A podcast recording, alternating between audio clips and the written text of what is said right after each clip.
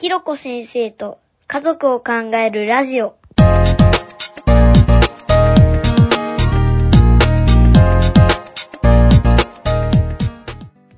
ひろこ先生、こんにちは。こんにちは。はい。えー、ひろこ先生と家族を考えるラジオ。えー、前回はですね、えーっと、家族の構造の理解の、えー二つ目、定型ですね。えーっと、一つ目が境界で、二、つ目が定型でしたと。で、はい今回三つ目の勢力について、はいえーっと、お伺いを、えーしたいと思います。はい。はい。はい。この勢力っていうのは、まあ、家族内におけるはい影響力うんうんうのん、まあ、ありようを示すはい一つの考え方はい。なんですね。えで、まあ、ミニューチンさんがおっしゃるには、はいあの、決定、えうん。コントロール、うん。それからお金、うん。暴力、うん。この、まあ、4つのキーワードを、誰がどのように行使しているかで、はあ。その家族全体のうん。行動の法則みたいなものが見えてくる。なるほど。うんうんうんうん。ってことなんですね。うん。うん。で、まあ、最初の決う定。ですけど、家族内の決定ってね、うん。例えば、うん。まあ、誰と結婚するか結婚式をどうするか、うん。でまあ、子供をいつ設けるかとか、はい。うんまあ、妊娠したらどこで産むかとかね、保育園はどうするかとか妻はいつ頃仕事に復帰するかとか、うん。で育児家事の分担をどうするかとか、まあ、ありとあらゆる決定がありますね。子供のね、はい。塾へ進学問題、はい。進学問題、あの、それから宗教問題、ワクチン問題、もうありとあらゆるものが決定ですね。ですよ、ええ。今日はい。の献立も決定ですよね。そうですね、決定ですね。うん。はい。うん。ん。で家族の生活は本当にうん。決定の連続ですけど、うん誰が一体うんどのように決定を下しているのか、はい。ってことをこう考えてみるわけですよ。うん。で特に夫婦間の決定うのんスタイルには4つあって、うんまあ、何かにつけてうん夫が決める、はいはいはいはい。うんうん特に重要なことは夫が決はいめる。。はい。で2番目は、はい。まあ、大体妻が決める、うん。うん。でまあ、最終的にうん。はちょっと夫にも意見を聞くけれども、うん。まあ、妻が支配型、うん。大はい。体妻が決めるってタイプと、はうん自立型っていうのは、はその時その時で、はい。えーそれに関わる人が決めていく。っていうパターン。うん。それからうん。平等主義的共同型っていうのは、うん。まあ、あの基本話し合い。うん。で決めていく、うんうんうん。っていう夫婦の決定スタイルってうん。大きく分けて4つあるって言われていて、はい。健康な家族っていうのは、はまあ、あの基本形は、うん。あー平等主義的な共同型、ね。うん、が好まれるけど、でもまあ何でも話してたらくたべちゃうから、あの必ずというわけではなくて、柔軟性がある。っうんうんていうのが健康な家族のうんありうん。方。だっていうことですよね。うん。うんうんこれはですね、あの、今のこの共同親権の話に超関わってきて、はええ、あの、一番問題になるのが、重うん重要意思決、重要決定事項を誰が決めるかっていうところのはい対立構造が解消できないから、結局単独親権制度がいいっていうふうに言う人がやっぱりいるんですよなねこここがすごくポイントです、実は。だから、うん。結局、一番やっぱり、あの、まあ、日常の意思決定って大したことない。まあ、はい。夕飯何食べるかとかね。はあの、服に、服何着せるかっていうのは別にそんな問題にならないんですけど、いうん。やっぱり、あの、進学をどうするか、やっぱり中学受験どうするかとか、小学受校受験どうするかとか、あとは、あーんと本当ね今回のこのワクチンを打つかどうかあー、はい。っていう問題とかうーんあとはまあ日本ではあんまりないんですけど宗教をやっぱりの選択の問題とか、うん。ここに関してのその意思決定をどうするかっていうところが非常にやっぱり問題になりますね。そうですね、ええええ。うん本当意思決定って難しいですよね難しいです。うん。でこれがだからそうそうだからなんだろうなあのここがね僕も今難しいなと思ってるところでやっぱり企業の、企業の中ってまあ究極社長がいるんですよね。はい。そうやっぱり社長一人なんですよね。もしくはまあ取締役会とかっていうのがあってで最終的にはもう、もうそこで意思決定するって決まってるから楽、はい。楽？うん一方でそうん、家族の中ってそのル決定ルールがないんですよね。ないですね。うん、だから難しいっていうのはたでしかもうん、しかもこれがだからそのね明治時代の家父長制の中だったらまあ家長が決めるっていうふうに最終的にはなってたんですけど現代のそのね昭和戦後民法以降の話になってくると父母が父母の決定なんですよね。はい。やっぱりここが基本的うん基本的にはでまた父母対等なはずなので、本当はね、実態としては先ほどのこの勢力関係っていうのがやっぱりあってうん実は違うんでしょうけども、実は対等なはずなんだけどどう意思決定するかっていうところってすごく実はあの大事なところですよね。問題が起きやすいし大事なところだと思います。うん。ですね。うん。あのー今真剣な話ありましたけど、例えば、はい。あのーはもう一つ大事な意思決え定だとすると、医療でどこまで治療するかとかね。ね。うん、そうそうそう。ん。なんか人工呼吸作れるのかとか、はいはい。なんかそういう、うん。本当にさあ今どうするみたいな決定になった時に、うん。まあ、真剣な問題っていうのはそれぞれにご意見があるでしょうけど、そんなことを考えてもみなかったみたいなことが急に起こって、うん。ええ。うんでそれぞれにああだこうだはい言うんだけど、うん決める人がいないっていう、下す人がいないわけですよ。うん。ですよねそのやっぱり。命に関わる決定を下すことの重圧っていうのがあるので、みんな腕組みしてうんですよね。うん。で家族の意思決定って本当にあの、うん。それはやっぱり意思決定って、うん。詰める話を詰めるその、うん。A という、うんいう選択肢、B という選択肢、うん。違った時に、うん。なぜ A だと思うのか、うん。なぜ B を押すのかっていうことのうん。裏側にあるそれぞれの思いを、その ね、延々とそこでまたディスカッションして、うん。折り合いをつけていかなくちゃいけない。そう。大変なプロセスが。大変なプロセスですから。うん、本当にだからそこがだから一人が最終決定するっていうふうになってれば楽なんですけど、うん。実は。実は楽なんですけど、それがないので、だから難しいですね。難しいですね、うん。本当に、うん。これは、でもまあうん。何なんだろう、そうん。こにこう、うん。相手に対すはい。る何かこう信頼だとか、うーんか折り合いをつけようとするまず意思があるかどうかですよね。そうですね。そうそうそうそうそう。ん それがないとね、対立がいつまで経っても解消しないんですよ。解消しないですよね そうそうそうあなたのが言うんうことにも一理あるっていう、うんまあ視点に立って話をよく聞いてみたいなことがどうしてもうん。必要になりますもんね。そうじゃないと対立構造になって。そうそうそう。うん ただ、そこの結局、あた、あ、なんだろうな、もう、いや、これが当たり前だからとかね、当然だからみたいな話になっちゃうと、うん。いつまでたっても解消しない。ですよね。なんか、うん。なんでそう思うのか、私はうん。この子にこう育ってほしいとか、うん。そこういう子育てをしたいとかっていう本質的なところにこう深くそう。本人掘り下げられるといいですそう。本人がそこを自己認知してれば、自己認知して、それで、じゃあ、じゃあ二人でどうするんだっていうことを、うん要は、話し合って決めるっていうことを、が、に慣れていれば、できるんですけれども、その話し合って決めるってこと自体に、これ多分おそらく日本人が慣れてないっていう、そうですね。っていう問題なんじゃないかなって気もする。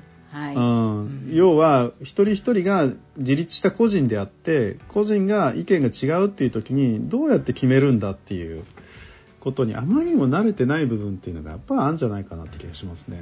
ありますね。うん。ディスカッションにあんまりねう。慣れてないしそう家族の中うん。でしゃべ、ディスカッションするってことにもあんまりそうねそう。うん。そう家族内うん家族内ディスカッションをするして意思決定をするってことに慣れてなさすぎるっていう。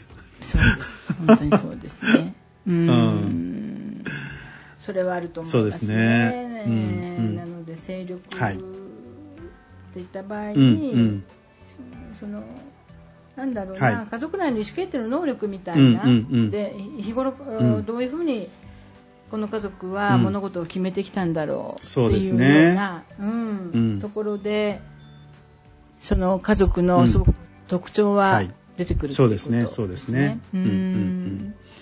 あと2つ目のコントロールっていうことですね、はい。コントロールっていうのは、うん。他者を過度に干渉し、はい。自分の思い通りにさせようと支配すること、うん。自分の思い通りうん。に支配させる力、うん。で一体誰が誰をコントロールしているんだろう。って、うんうんまあ、夫がはい。妻を、はい。まあな家族全体をコントロールしている場合もあるでしょうし、はい。ええええ。うんね、祖母がはい。妻をとか、はい。そうすると世代間の境界を起こされてるっていうことになるし、うんうんうん。うん一体誰が誰をうん。支配しているかっていうことうんうんですね、なんだろうね。ここ難しいわけですよ。そのやっぱり、うん。愛情と依存とコントロールってぐなんか住み分けが非常に難しい。ですね。うん、難しいですよね。うん。それこそ、うん。あのね、あの0歳児を育ててって、それがコントロールかっていうと別にコントロールっていうか愛情だよねみたいな、当たり前だよねみたいな話になるし、じゃあそれがある、ある程度の年齢になった時に、あの、ああしああしなさい、こうしなさいみたいな、いや、それコントロールだよねみたいな、どこからがコントロールで、どこから、どこまでが愛情なのかっていうふうに言われると、まあ確かに難しいですね。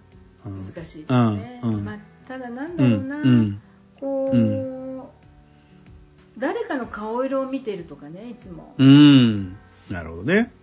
うん。だ家族の中うん。で個人うん。が自分らしくいられない。いつも誰うんかの顔色を見て自はい。分をセーブしてはいなければならないとか、やりたい、えーうん。本当に一番やりたいことができないとか、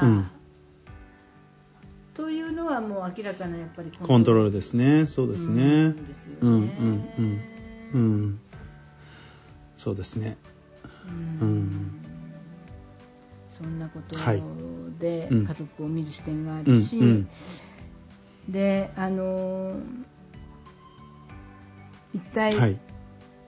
家族内でのうん望ましいリーダーシップって何だろうっていうね あんまり独裁者みたいなのがコントロールしてもあ困るしあ。点でバラバラでも困るしうんうーんああ。それも、そこれずっとこの、うん。はい家族のシステムとしての健全さみたいなのを、はい。あの研究してきた人がいて、はいええええその人によるとその一切例外を認めないうん。とかね、うん。寛容さをお持たないような、うんうん。そういうその強い支配っていうのは NG。だけど、いいんじゃない？いいんじゃない？って、うん。もう行き当たりばったりのバラバラでも、結局家族っていうのは成り立たないので、まあそうね。うん。先ほども話してましたけど、うん。結局望ましいリーダーシップっていうのは、あの結びつきはある、うん。けれども、うんそのいつも見張られてるとか何か縛られてるというよううんうんうんうんなまあ感覚は全くない。緩やかな絆、緩やかにつながっていて、はい。そして柔軟であるっていうね。はい柔軟に、まあ、変化に対応していく力があるっていう。うんうんことがすごく大事だとね。言われていて、うんうん。リーダーシッまあプはだけど、ん。誰が取るとかって、それも決まってるわけじゃないですからね。そうですね。それはね、うん。まあ、子供だったら親は取ってほしい。まあやっぱそうですよ両ね。両親があって、うん少なくとも一義的に言うと、やっぱり両、まあどちらかの親というよりもやっぱり両親がリーダーシップを発揮していくっていうところが本来のなんかあるべき姿にっていうようなイメージが親確かにありますね。で、うん。そうです。親が民主的な合議制で物事を決めて、うん。そこに葛藤がなくて、うんうんうん。まあ、子供がそれに納得できるうんうんうんが本来は望ましい。うん。まあそうですね。ですよね。うん。でもまあそうも言ってられないから、うん。夫婦がなんか大爆発して揉めたりなんかまあそうでしょうね。すると、うん。うん子供はな自分のためにこんな揉めちゃってみたいなことになったりして、なんかうんややこしいことが不循環がね家族の中で起こってくるわけでまあそうでですね本当に。ううんうん。んうん。リーダーシップ、うんなんだろうね、うん。うん。まあ、ただいずれにしろ大事だなっていうふうに思うのはその少なくとも父母がはい。そういうリーダーシップを強調して取っていく関係にあるんだよってことをね。じ父母それぞれがやっぱり認識することって言ったらかな。だからあのね良妻賢母モデルみたいな。はい。あのもしくはあの一歩下がって後ろからついていく妻みたいな、はい。ああいうモデルじゃなくって、うん、家庭ってそういうとこじゃないよっていうところをやっぱりべまずはベースに置くっつったらいいかな。そういうところは大事な気がするんですけどね。そうですね、うん。これそういう夫婦のあり方っていうのが、うん。うん。あのうん。どこで習うんだろうか。つまり自分の育ったね また話が戻っちゃいますけど、ええええ。自分の育った親しかモデルがないから、でうん。うん。だからなんか子育てサークルなんかで、時々お母さんが、はもうあの結婚する前に戻りたいってこんな風になるとは思ってなかったって、その夫婦になるってこういうことなんだなんてですよね。全然し私たち聞いてなかったよねって。知らなかったよね。聞いてたみたいな聞いてないっすよもう、うん、ああって赤ちゃん抱きながら、う申し訳ないけど、うん。結婚する前に戻りたいって おおっしゃってた話聞きましたけど、うんうん。本当に、ううんん夫婦で、うん。本当に、うん。あの納得するうん。方法を、ね。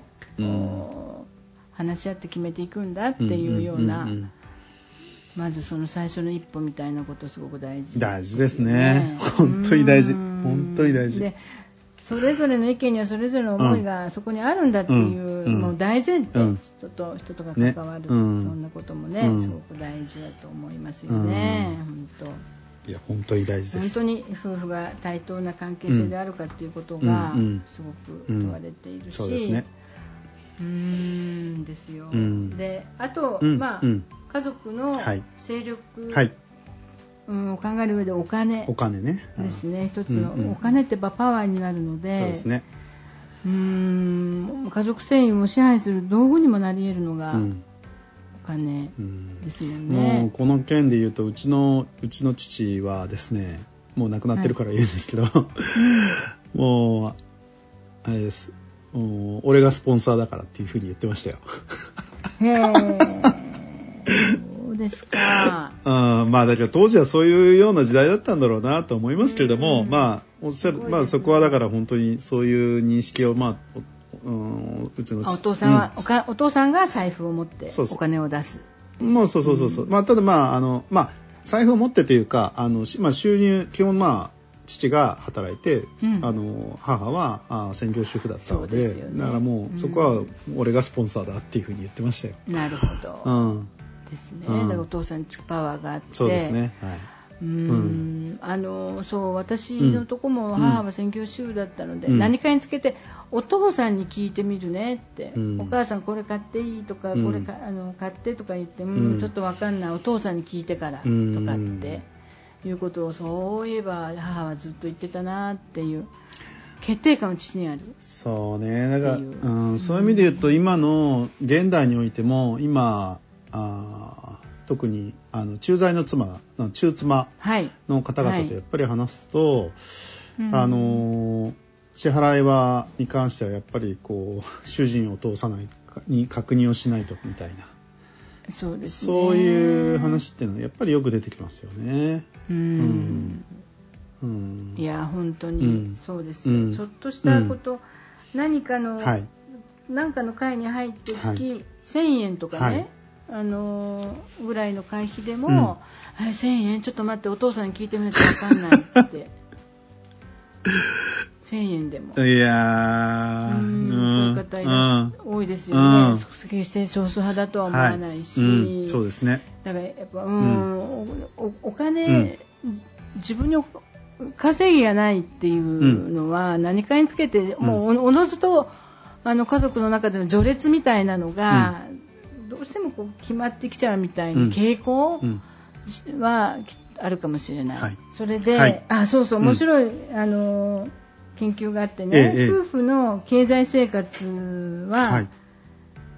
あのコミュニケーションパターンの違いと関連していて、うん、あの年収100万円以上の共働き夫婦では、うん、夫婦双方にポジティブな態度でコミュニケーションしている、うん、えー、共感神話群が多いってこれ何何言ってるかというと、うんうん、奥さんに、えー、100万円以上の収入があると、夫婦のコミュニケーションが違ってくるってへえそうなんだ。うん。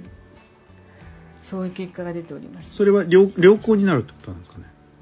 そうです。あ夫婦双方にポジティブな態度でコミュニケーションして、うん、ほうほうそれ興味深いですね、うん、興味深いですね。なので経済生活うん経済力はかやっぱり家族の中におけるその人の地位や影響力をどうしても決定づける。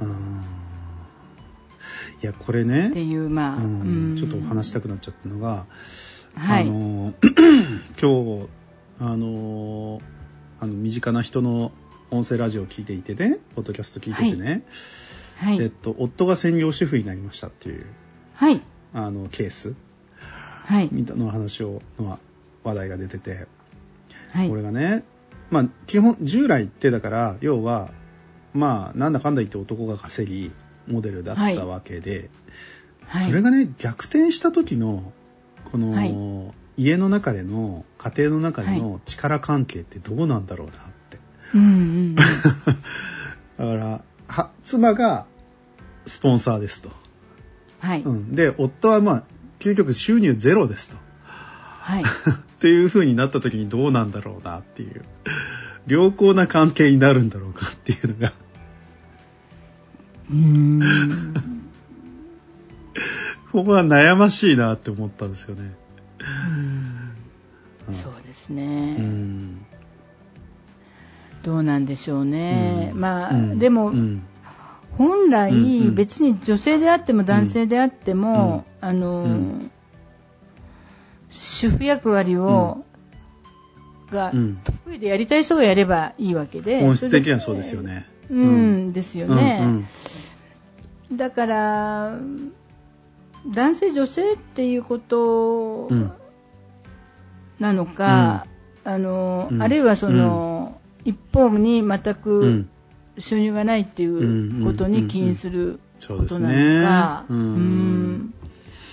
あの、うちの息子なんかは、できたら、あの紐になりたいって 昔から言っていてうん、あので得意なんですよ。すごく、手先が器用だし。そうなんだ、えー、でももしあの自分を紐にしてくれる、うん、養ってくれる人がいたら、うんうんうん、全力で尽くす、はいはいはいはいはい、捨てられないように、はいはいはいはい、でお家のこともバッチリやる。って、はいはいはい、まあ、あの昔から言っていたんですけど、うん、うん、なあまあそれって、うん、まあありっちゃあり、まあありっちゃありですよね。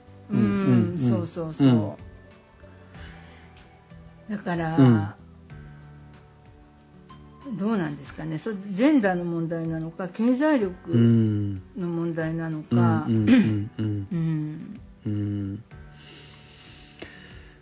どうなんですかね。でもやっぱ、うん、何なんですかね、うん、わかんないけど、うん、まあそれ個人の価値観なのかもしれないけれども、やっぱりその、収入がないっていうことは、養ってもらうっていうことが発生するわけですよね。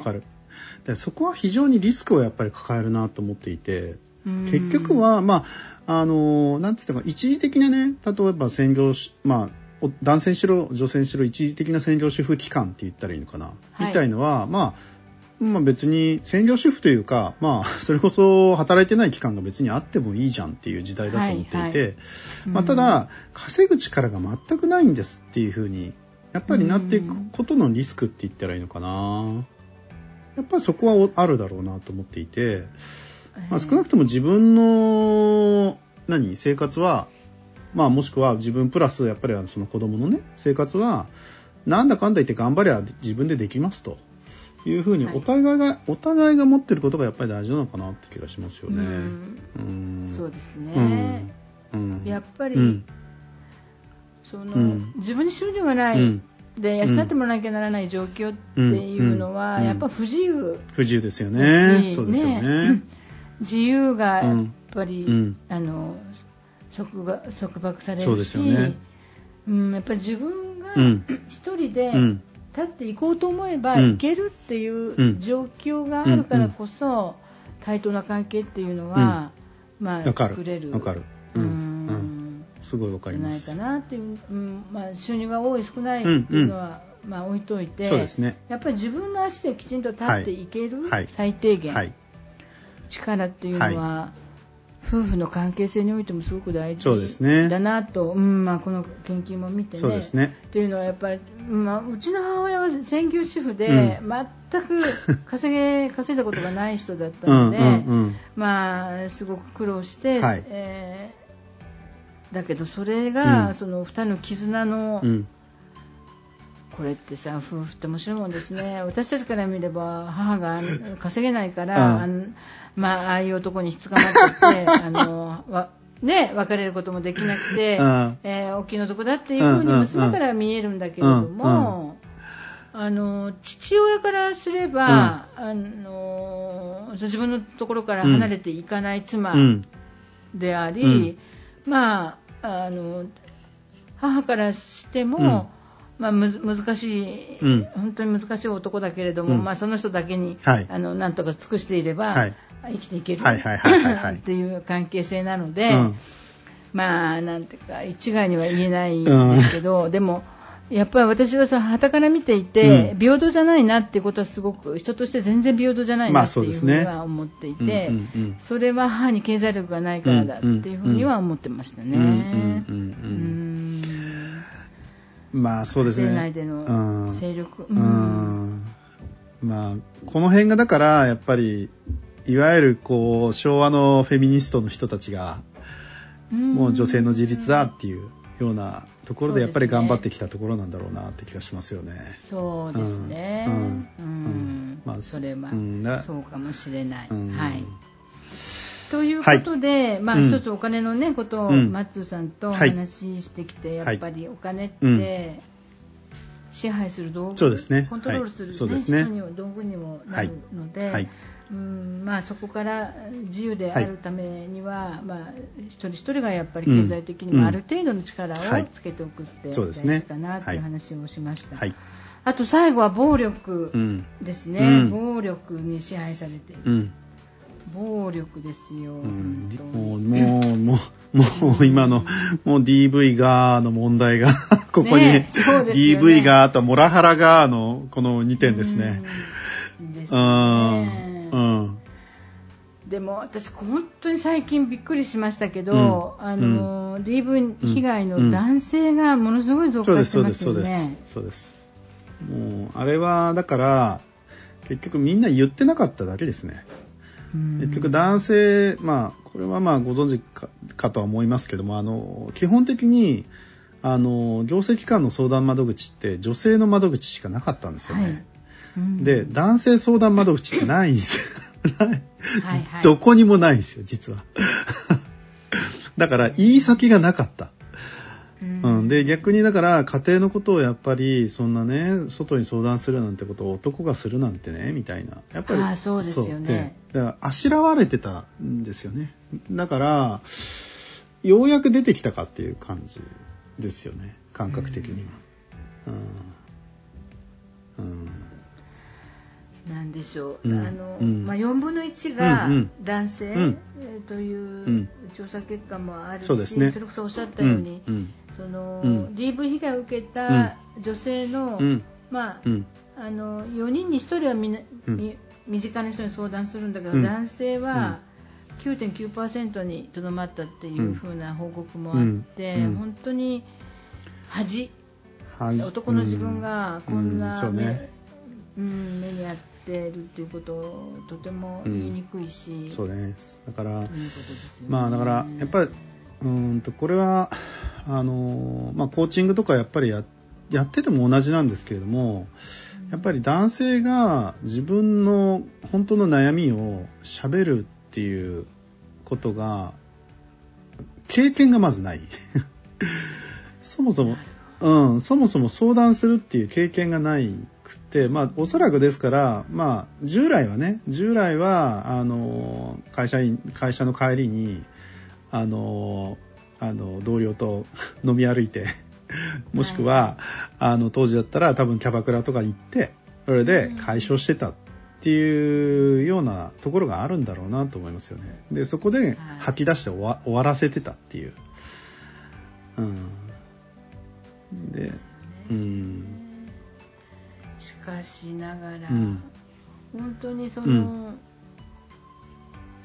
社会の一般的なイメージ DV は男性、うん、で、うん、まあ、女性は耐え忍んでいるみたいな、うん、そういう構図っていうのが本当にすごく変化をしてきていて変化してきますそう思います、ね、本当に、うん、すごいですよ、まあその案件なんか聞くと、はい、とにかく、はい、あの収入が少ないとかね、はい、えー、稼ぎが少ないとかで残業もっとしろとかっていうふうにこう強いられたりとか。なんかこう、うん、性格が悪いとかそういうと親も悪いとかね、うん、なんか人格否定するような暴言を吐かれたりとか、なんか。うん。いやだから。いやいや世の中すごく変わってる、うん、やっぱそやっぱそこは変わってきてるっていうふうにひろこさんは思われるんですか？あそうですね、うんうんうん、あの一つはコロナで、うん。その、うん、男女問わずすごく世の中の攻撃性が高まっていて、うん、ああそこね。密室の中でぶつける相手がそう,、そうそうそう。いなくて、うん、自己コントロールができない中で、うんうんうん、男性も女性も、うんうん、こう配偶者に向いていくっていうことがちょっと起こってるんじゃないかなって。だけどそれもわかるな。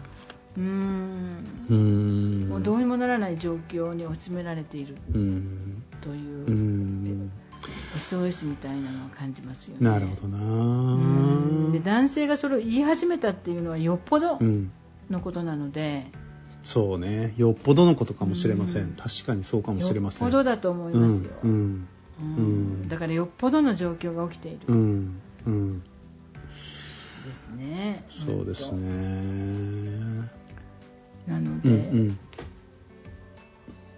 うん。本当に DV イコール男性、で加害者男性加害者っていうね、うん、そこのモデルが崩れ始めてますよね。崩れ始めて、うんうん、誰しもが加害者になる、そうですよね。誰しもが加害者であり、誰しもが被害者みたいなそうです。なところがあると思っていてまあ、うん、でちょっとここの話は、まあ、これも話し出すとちょっといっぱい出てくるんですけど、はい、あのやっぱりねあの最近この件についてちょっといろいろ調べ始めてくるとうん、はい、被害者であることが、やっぱり被害者であることに満足するというか被害者でいることによって自分を満たしたいって言ってるかな、はい、私はかわいそうな人であるっていう。うん、実は、はい、うん、で、実はこれってお互い、いわゆるね、その男女問わずあって、あの、はい、どっちもが被害者だ、っつって、被害者だ、っつって言ってるみたいな、うん、ところがあって、あの、ただ、この被害者だっていうふうに言ってても問題は解決しないんですよね。いろんなこの問題っていうのは。解決しないと思っていて、はい。結局はじゃあ、まあ、加害被害問わずにこのね家庭のの中で起こってる、まあ、何らかの事態を、はい。まあ、いわゆる、はい、いわゆる暴力的な事態それはその言葉であり、うん、うんとね、はい、あの物理的な暴力的な事態っていうのをどう解消するのかっていう意味で、やっぱり自分を本当に自己コントロールって言ったらいいかな。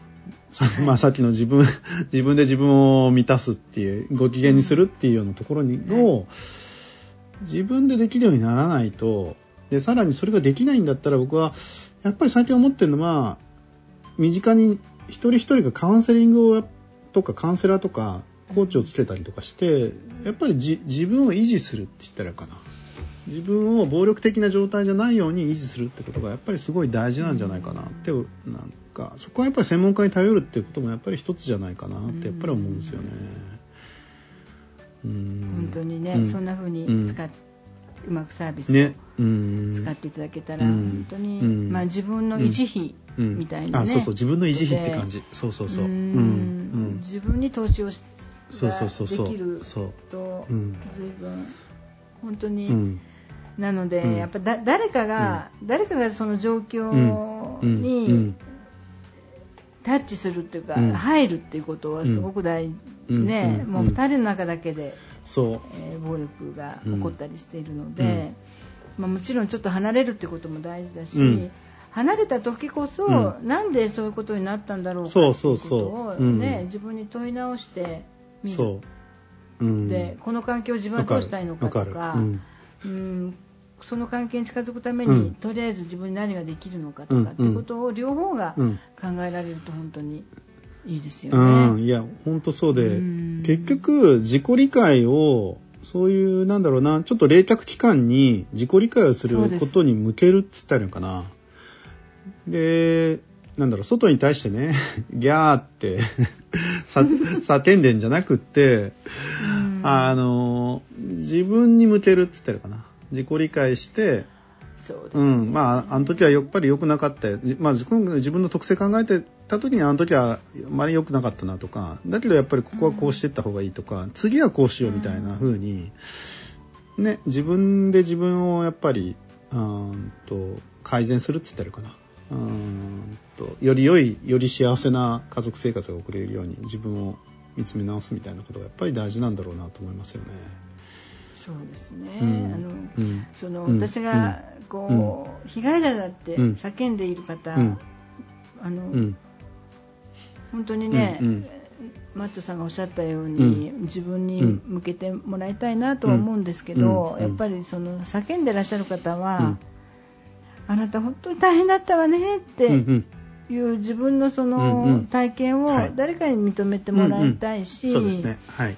うんまあそこで、うん、その本当に辛いんだけれども、うん、そこにそこにはその自分の中でのストーリーがあるわけだから、はい。ねはい、うんまあ一旦そのそれでいいんだって、はい、まあ今起こってることはよくはないけれども、うんうん、あのとにかく、うん、受けてきた暴力だとか立ち止まれたことっていうのは、あのそれでいいんだよっていうふうに、まあ自分をまず認めて。でそこから、でもどうしたいかというふうに、あのあれですよね、ちょっとね、ポリベガルって前回話したけど、ちょっとあの、緑になっていただく、いつも、そうですね。赤であれも落ち込んで青なんだけどさ、やっぱ緑になっていただいてからじゃないと、自分になかなかね視点をあの向けられないので、そういう力をつけていただきたいし、ね、まあ、シェルターがうまく、はい。はい、シェルターとか、はい、その冷却機関がね、うまく機能するようになると本当にいいなと思いますね。なんかそこは本当そうで、だからやっぱり、まあ、いろんなこの家族問題を抱えている人たちの中で、うん、やっぱりうんもう完全にメンタル壊れてますねっていう状態までやっぱり行っちゃってる人っていうのはやっぱりすごくいて、はい、まずはやっぱりその落ち着けようっていう。そううん、そそこの期間は本当に大事でだからこ、うん、まあ、個人的にはまあだからそこがその自助グループであったりとか、はい、うんカウンセラーであったりとかうん、はい、とか。通じて、まあ、そういう力を通じてまあそれからだからそれがもしかしたらシェルターかもしれないんですけどもやっぱりまず落ち,、落ち落ち着くっていう期間冷却期間を設けるっていう。で癒しの期間を設けるっつってるかな、そうです、うん、そこは本当に大事ですよね。そうですそうです。うん。うん。うん、一旦もうそれでいいってこれでいいって、うん。ね。うん、うん、いうふうに、うんうん、あの認めて、うん、みんなたくさんの人から、うん、こう緑になれる言葉や、うん、こう環境を与えられるっていう、で自分に戻って本当の自分に戻っていけるっていうそうですよね。ことはすごく大事なそうじゃないと、うんうん、あの疲れるばっかり消耗するばっかりですもんね。でそういう意味ではねちょっとせっかくなんでここでいやこのラジオを聴いていただいている人が、の中でもね まあうんとまあ DV がみたいな 明確な定義まで言ってるところじゃないかもしれないけどやっぱりああしんどいみたいなね。夫婦関係しんどいっていうふうにやっぱり思われてる方、おっしゃるいると思っていて、うん、やっぱりま誰かにやっぱり相談するのがいいんですかね。そうですそうです、うん、まずは、うん、あの、聞いてもらうっていうことですよね。あるがまま起こってること。で、ちょっと、ずっと話しているように一体何が起こってるのかが俯瞰できると楽になる。距離が取れて。あそうですね。本当に。うん。あとはだからそういう人にどう出会うかですよね。本当に相談するそうですね、うん、だからまあ行政相談窓口のようなところに行ってまあたまたまねいい人に当たればいいんですけど。そうじゃなかった時に、まあちょっと変な話諦めずに探すってことも大事なのかなって気がしますね。今ひょっとして支援者ガチャみたいな言葉も 出てくるんじゃないか支援者ガチャありえそう。うん、まあちょっと DV の話とは違いますけど例えば生活保護を申請した時にものすごく、うん、もう、うん、なん、うん、存在な人としてね存在な扱われ方をしたとか、ね、いうようなことがあると、あのもう支援を、受けない人になっちゃう？わかる受けたくなくなるんですよね。受けたくなくなっちゃうんですよね。でそういうこと結構あるように、はい、あのいろんな支援者がいるし、ね、中にはで、うん、どこにどうしどうしたんですか？みたいな、うんうん、で処遇だけ、とか、あるいはもう離婚とかなんとかってそのその前の気持ちの整理ないままに どんどん話が言っても、止められなくなっちゃうみたいなことが起こったり自分が予期してない状況、波紋がどんどん広がっちゃってそうそう。ま瞬く間にみたいなことになっちゃったりするんですよね。うん。まあそういうことが。いやこここここうひろこさんがやっていかなくちゃいけないところですよ。ひろこさん中心にこうもう本当やらないと多分本当に支援者ガチャは本当にそうだと思っていて結局なんだろうな。じゃあ行政相談窓口行ったところで、まあ、まあ確かにまあね喋って少し楽になるっていうのはやっぱりあるにしても、はい、なんだろうな。またまた例えばね男性だとだけど、まあ、まあまあうまくやっていきましょうみたいな終わらせられるみたいな話とかね、はいはい。はい、一方で女性だと、うん、それって DV じゃないですか？みたいな話になってまずは弁護士さんに相談しましょうみたいになるとそこからもう即離婚のコースに入っていくので、はい、はい、もう大変これ。うん。ですね、やっぱクライアントさんの思いにこう、本当ペースに寄り添っていくっていうね、いや本当大事ですこれは。うん。伴走型の支援ってね、本当に本当に大事です。いや本当に大事だと思うんですね、ここは、うん。まあ、ただ本当にここはだから多分ですねおそらく日本全体で考えていく必要があるところだと思いますねこれはね。ねえー、えー、うんまあ、あの、はい、男性を専門にした、うん、あの支援をし、うん、あの、うん、志してというか、している方もいらっしゃるので、そう、ね,、いうところにうまくね、そうですね、つながっていただけると。そうですね。うん。うん。男性相談窓口ができることになったらしいんですよ。ああ。そう。なんで、まあ少しずつやっぱり変わってきてるので、あの、ね、男性も、まあ、行政窓口に行っていいんだっていう 自信を持って相談しに行きましょうっていう感じかもしれないですね。えー、そういうところから本当にジェンダーの平等みたいなのが逆に広がっていくんですよね。だと思います。だから、うん、特に行政相談窓口がやっぱりこの女性にだけ開かれてたっていうところからやっぱり男性が相談に行っていいんだよっていうようなところを あのしていいいいところじゃないですよね。いや本当そうなんですよ。だから、ななんだっけって話なんですけどね本当はね。そう。逆にだって女性の相談窓口はいっぱいね、いっぱいある本当にあるのにね、うん、男性が安心して相談できるところないっすよ。なさすぎですよ。なさすぎます本当に。本当に。うん、うん、そう。逆の、それはあれですよね、不平等ですよね。いやいや本当に不平等ですよ、これは。うん。い。やおっしゃる通りです。はい。なんていうことで、ちょっと家族の中の勢力を考えてきました。まあその意思決定ね、はい、家族の意思決定。とかコントロール、お金、暴力という、まあ、4つの視点で、えー、家族模様を考えてみるっていうことをご紹介をして、はい、えー、なるほどね。ですよね。うん、あの、うん、うん、生活って決定の連続だから、うんうんうん、いや、本当に夫婦ともに、話し合って納得のできる意思決定スタイルっていうのを、うん、多分そのご家族ご家族で見つけて、試行錯誤の中から獲得していくことが、今本当に必要なんだなっていうね、そんな風にマッツさんとお話を、はい、しま考えましたし。うん、誰が誰をコントロールしているのかっていうところでね、それがきっと暴力にね、だんだんつながっていくんでしょうし。そうそうそうそううん、いやまさにそうです、うん、ね、うん、経済力、うん、やっぱり一人一人がなんとかなんとか自分の足で立っていけるっていうのが、なんかちょっとね前提のような。いやそう思いだから結局ね あの最近ややっぱり僕も大事だなって思って活動しているあの、その結局一人一人が精神的な自立とあの経済的な自立を果たしてあので自分自身があの自分で自分をご機嫌にする力をまず持つっていうそこが そこが大前提。大前提、ね、大前提。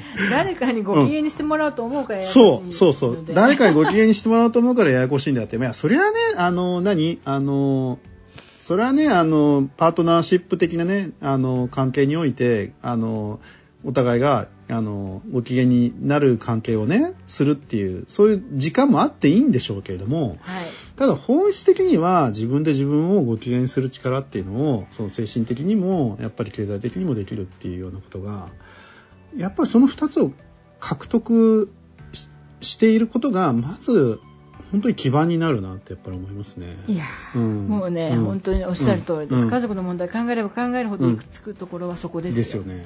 うん、本当にそう思います、うん、そういう力をやっぱ子どもたちにもつけてほしいですよね、ね、いやもうそこは僕はもう超やっぱここれこそやるべきことだと思ってますね。本当に、はい、うん。うん。なるほどなるほど、はい、そんなところでずっと。はい、はい、えー、これで家族の構造ですね、うんうん。いうのを長々お話ししてきましたけど、うんうん、あの一応ここで区切りをつけて、はい、あとは家族の機能ですね、うん、ですね。これも、うんうんうん、はい、うん、また機能が長いらしいですね。そう長いんですよ。本当に。本当にこの機能は大問題で、はい、みんな大問題ですけど、うんうん、はい、うん、はい。じゃあまた楽しみにしております、はい。ありがとうございます。はい、ありがとうございます。お願いします。はい、じゃあまた失礼します。はい、失礼します。